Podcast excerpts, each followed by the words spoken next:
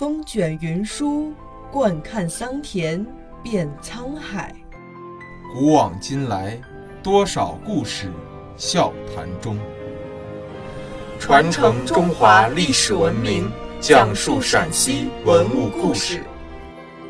听众朋友们，大家好，这里是陕西文物之声，欢迎收听今天的栏目《丝路寻根》。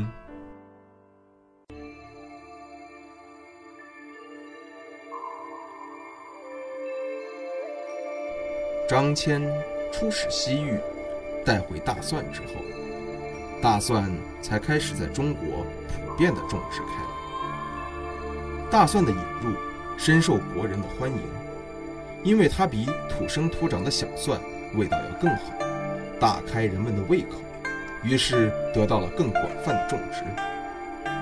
大蒜现已成为人们日常生活中的美蔬和佳料，作为蔬菜。与葱、酒并重，作为调料则与盐齐名，是调味料中的一种重要原料。大蒜在民间很少正式入菜，但一些地方乡村人家在夏收农忙季节里待客，却常有一道大蒜烧肉做大菜上桌。主人说，吃了此菜不患热伤风、肚痛、腹泻。和痢疾等病，所以格外受到欢迎。相传，当年诸葛亮率蜀军南征，孟获把他们诱到深山屠龙洞，妄图利用这一带山岭险峻，行军不便，常有毒蛇、毒蚊伤人，瘴气弥漫，使蜀兵染上瘟疫，不战自溃。诸葛亮面临困境，一筹莫展。忽然。有一老者求见，说此去离西山不远，有位高人号万安隐者，其居处种有一种异草，叫做九叶云香。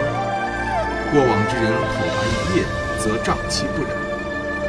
诸葛亮按照指点前去拜访，云氏听说诸葛大军征讨孟获，极愿以隐蔽相助。当即献出了家藏九叶云香果实数百斤。诸葛亮一见，认出此果原来就是大蒜，顿时心明眼亮。他一面称谢，收下蒜头，交军中分食；一面命粮官速返内地，采办大量大蒜头以备军用。士兵们食用了大蒜之后，果然疫病不生，精神抖擞。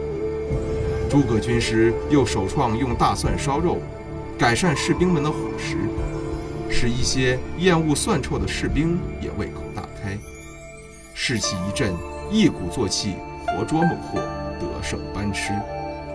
从此，大蒜烧肉一菜便在民间流传开来。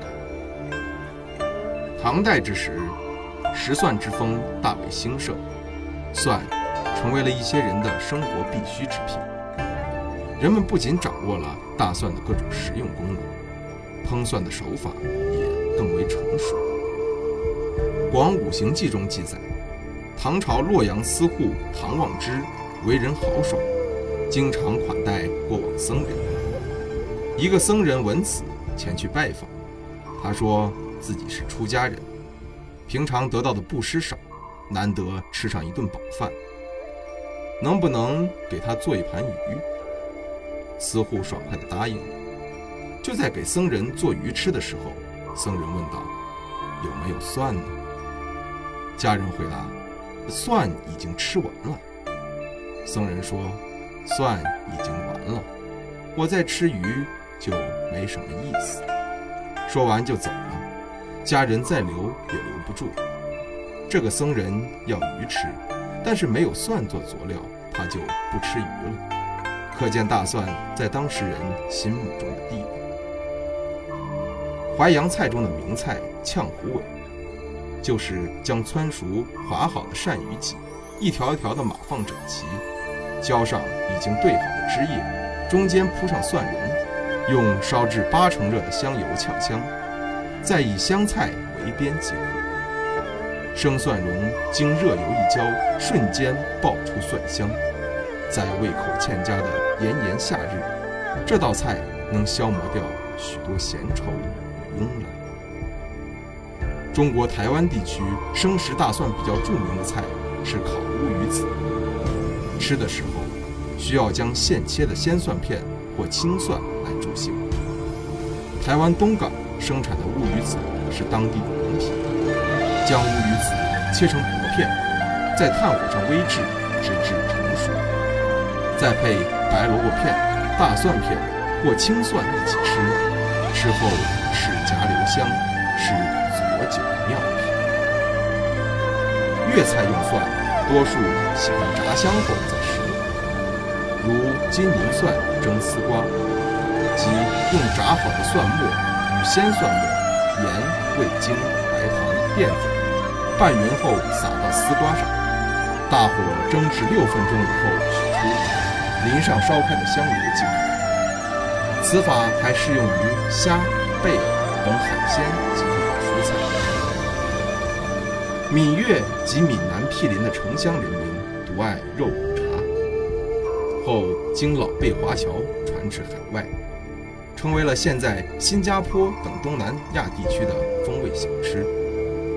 选用上等的包着厚厚瘦肉的新鲜排骨，然后加入各种佐料，炖得烂熟，并加进滋补身体的名贵药材，具有祛湿、旺血、补气、润肺之功效。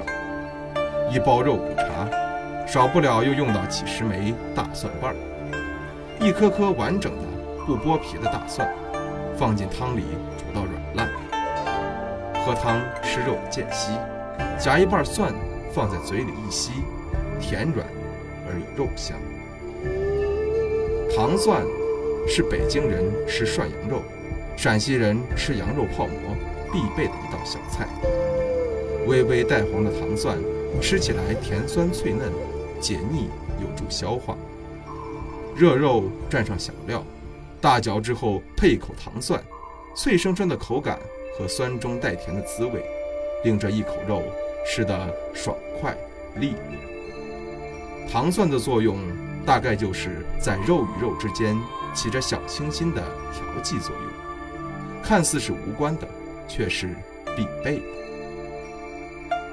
作为一种重要的佐料，大蒜的味道早已经通过无数中国菜品融入到了人们的味蕾记忆之中。成为了人们感官享受必不可少的一部分。从在地中海文明的药用功能，到中华文明熏陶下的实用功能，在丝绸之路畅通的作用下，大蒜就这样悄然完成了在不同历史时空之中的身份转变。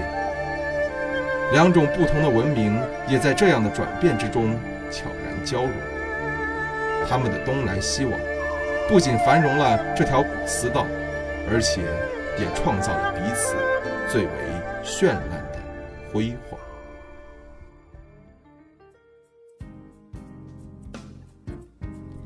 感谢收听今天的陕西文物之声，更多往期节目及相关文物动态，敬请关注陕西文物之声官方微博或登录蜻蜓 FM 收听。